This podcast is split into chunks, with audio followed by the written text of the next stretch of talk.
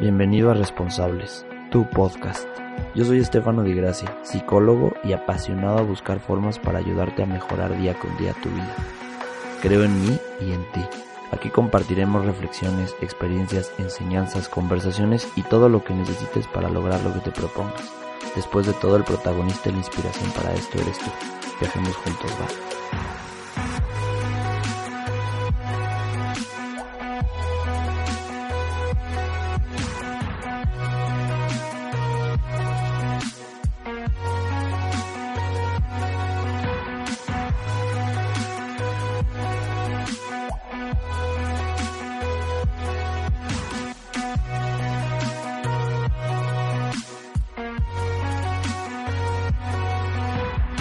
Hola, ¿cómo estás?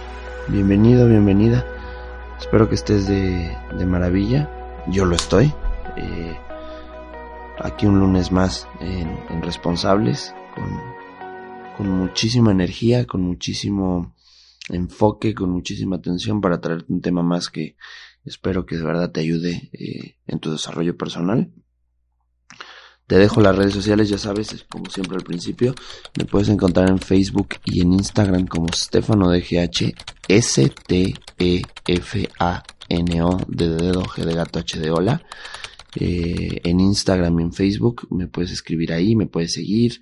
Eh, podemos continuar y profundizar más esta conversación que espero que sea enriquecedora para ti.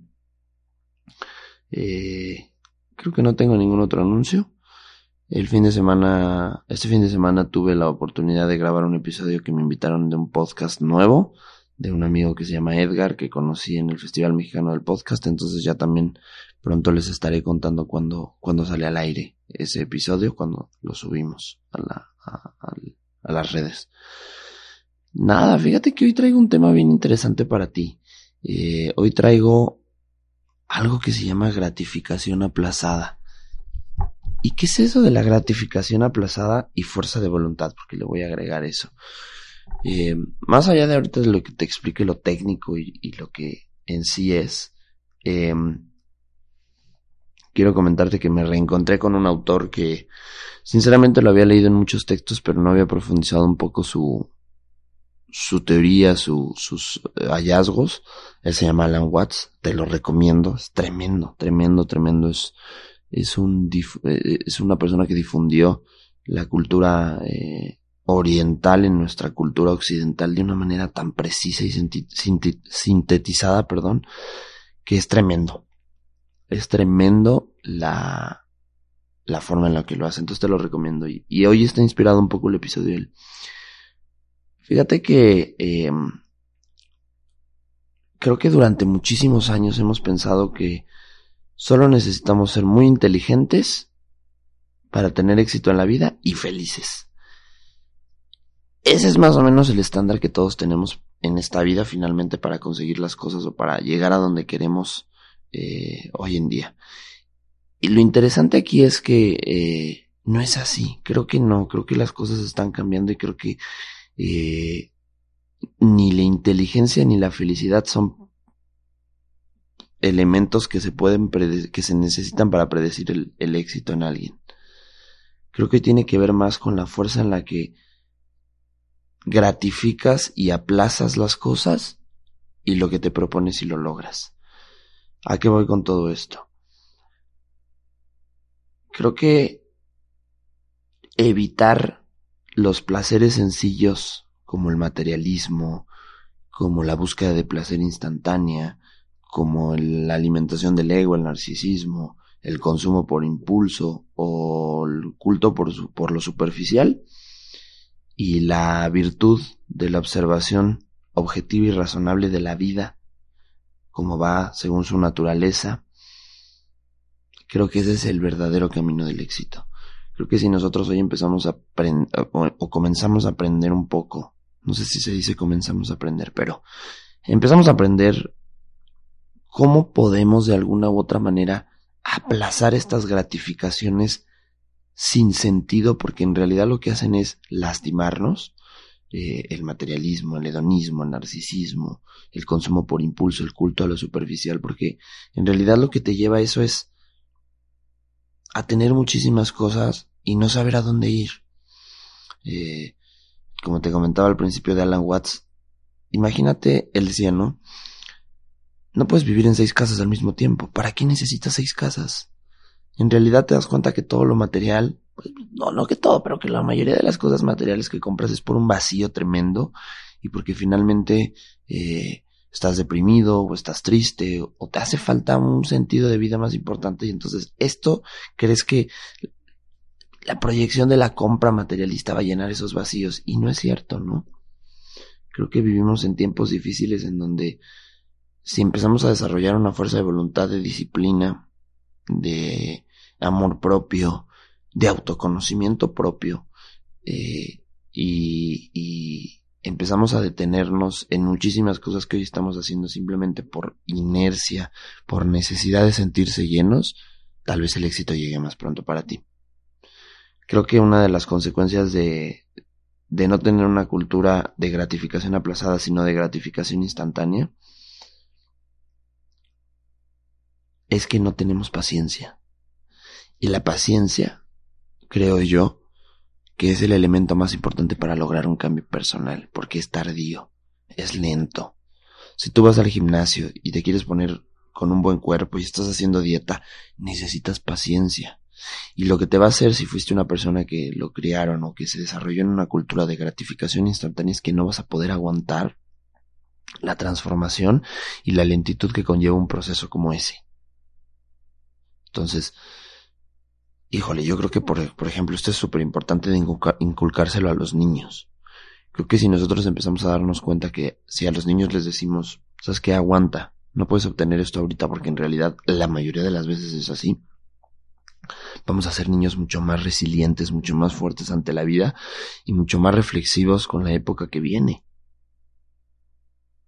Creo que eh, al menos yo te lo digo, ¿no? Y, y, como muchísimos temas de los que aquí te hablo, no solamente son porque soy psicólogo y porque creo que son necesarios por mi práctica clínica, creo que este podcast lo que más me ha llevado es a decirte temas que yo también necesito. Y creo que la gratificación aplazada y la fuerza de voluntad es algo que yo necesito y que voy a estar dispuesto a desarrollarlo en los últimos, eh, o en los, no en los últimos, en los siguientes meses que viene. Creo que es un arte. Creo que el hecho de poder eh, por ejemplo, ¿no? Yo creo que la gente que se disciplina de verdad está haciendo arte, o sea, de verdad está diciendo, sabes que hasta aquí voy a llegar y esto es lo que puedo hacer, ¿no? Yo te comento, yo dejé de tomar café y de fumar ya desde hace un par de meses y en realidad no ha sido complicado desde el punto de vista que dije, esto es por mí y esto lo puedo lograr yo solo. Y que yo soy la persona que se puede detener y que yo soy la persona que puede negar tomar café fumar, porque creo que es importante darse cuenta que todo está en la mente. Hay muchísimas cosas que tienen un origen de vida y un origen social y un origen biológico, pero después del origen, el, el mantenerse ese tipo de cosas como las depresiones, como las adicciones, como los problemas, como los impulsos, son toda una cuestión mental de cómo contextualizamos las cosas que están llegando a nuestra cabeza, cómo la información se va interpretando y cómo nosotros vamos respondiendo ante ella. Entonces, pues yo te lo comparto, ¿no? Creo que el hecho de haber dejado de, tomar café y de fumar fue simplemente un hecho de voluntad. No necesité que ni terapias, ni parches, ni mm, un día sí, un día no. O sea, simplemente un día me propuse dejarlo y lo dejé. Y más allá de que no te puedo decir que mi vida cambió totalmente, pero sí mi, mi bienestar interno, la sensación que yo tengo hacia mí mismo, cambió bastante. Y más allá de, de, que muchísimos de estos, de, de, estas cosas como el café y el cigarro tienen cosas químicas que bien o mal modifican un poco tu, tu sensación hacia ti mismo, lo que más bienestar me ha dado es el hecho de lograrlo y es el hecho de cumplirlo todos los días. Creo que ese es, ese es el regalo que te da la fuerza de voluntad y, y la, la gratificación aplazada, esta sensación de que un día más y un día más y un día más y de repente se van convirtiendo en meses y espero que se conviertan en años y en décadas y entonces vas a voltear y vas a decir, ¿cómo lo hice? No lo sé, pero lo hice. Y entonces esta sensación de seguir de, sentirme que lo estoy haciendo, la voy a prolongar mientras me sea posible. Eso es lo importante y esa es la retroalimentación positiva que te da la gratificación aplazada y la fuerza de voluntad. Aparte creo que, mira, creo que la fuerza de voluntad y la, y la cuestión esta es un músculo que hay que ejercitar, que come y que duerme. Simplemente la fuerza de voluntad no es algo que se propone en la cabeza, creo que lo tienes que ir formando y creo que yo no, yo no podría haber hecho esto que estoy haciendo ahora si no me hubiese preparado antes tanto de información, tanto intelectualmente, tanto emocionalmente. Creo que necesitamos alimentar nuestra fuerza de voluntad. No es que no seas bueno para lograr cosas, es que no estás teniendo una fuerza de voluntad alimentada y ejercitada como se debe. ¿Y cómo la debes de ejercitar? Bueno, pues evidentemente tienes que dormir temprano, tienes que despertarte temprano, tienes que tener una rutina, tienes que tener objetivos, tienes que tener metas, tienes que tener sueños, tienes que tener un sentido de vida que te sostenga, para que el día de mañana la fuerza de voluntad se active, se sienta ejercitada y tú puedas lograr lo que quieras, cuando quieras y en donde quieras. Creo que esto es bien importante no es que no tengas fuerza de voluntad, es que hay cosas previas en tu vida que tienes que dejar en orden, banales, sin sentido, para que así tu fuerza de voluntad se active y se ponga a trabajar. Ahora estoy, te cuento, te comento, ahora estoy muy, muy emocionado porque eh, voy a, voy a comenzar a, a mm, mejorar mi alimentación. Ayer fui a hacer todas mis compras, eh, como como se debe, me sentí independiente y, voy a empezar ahora a trabajar con mi alimentación.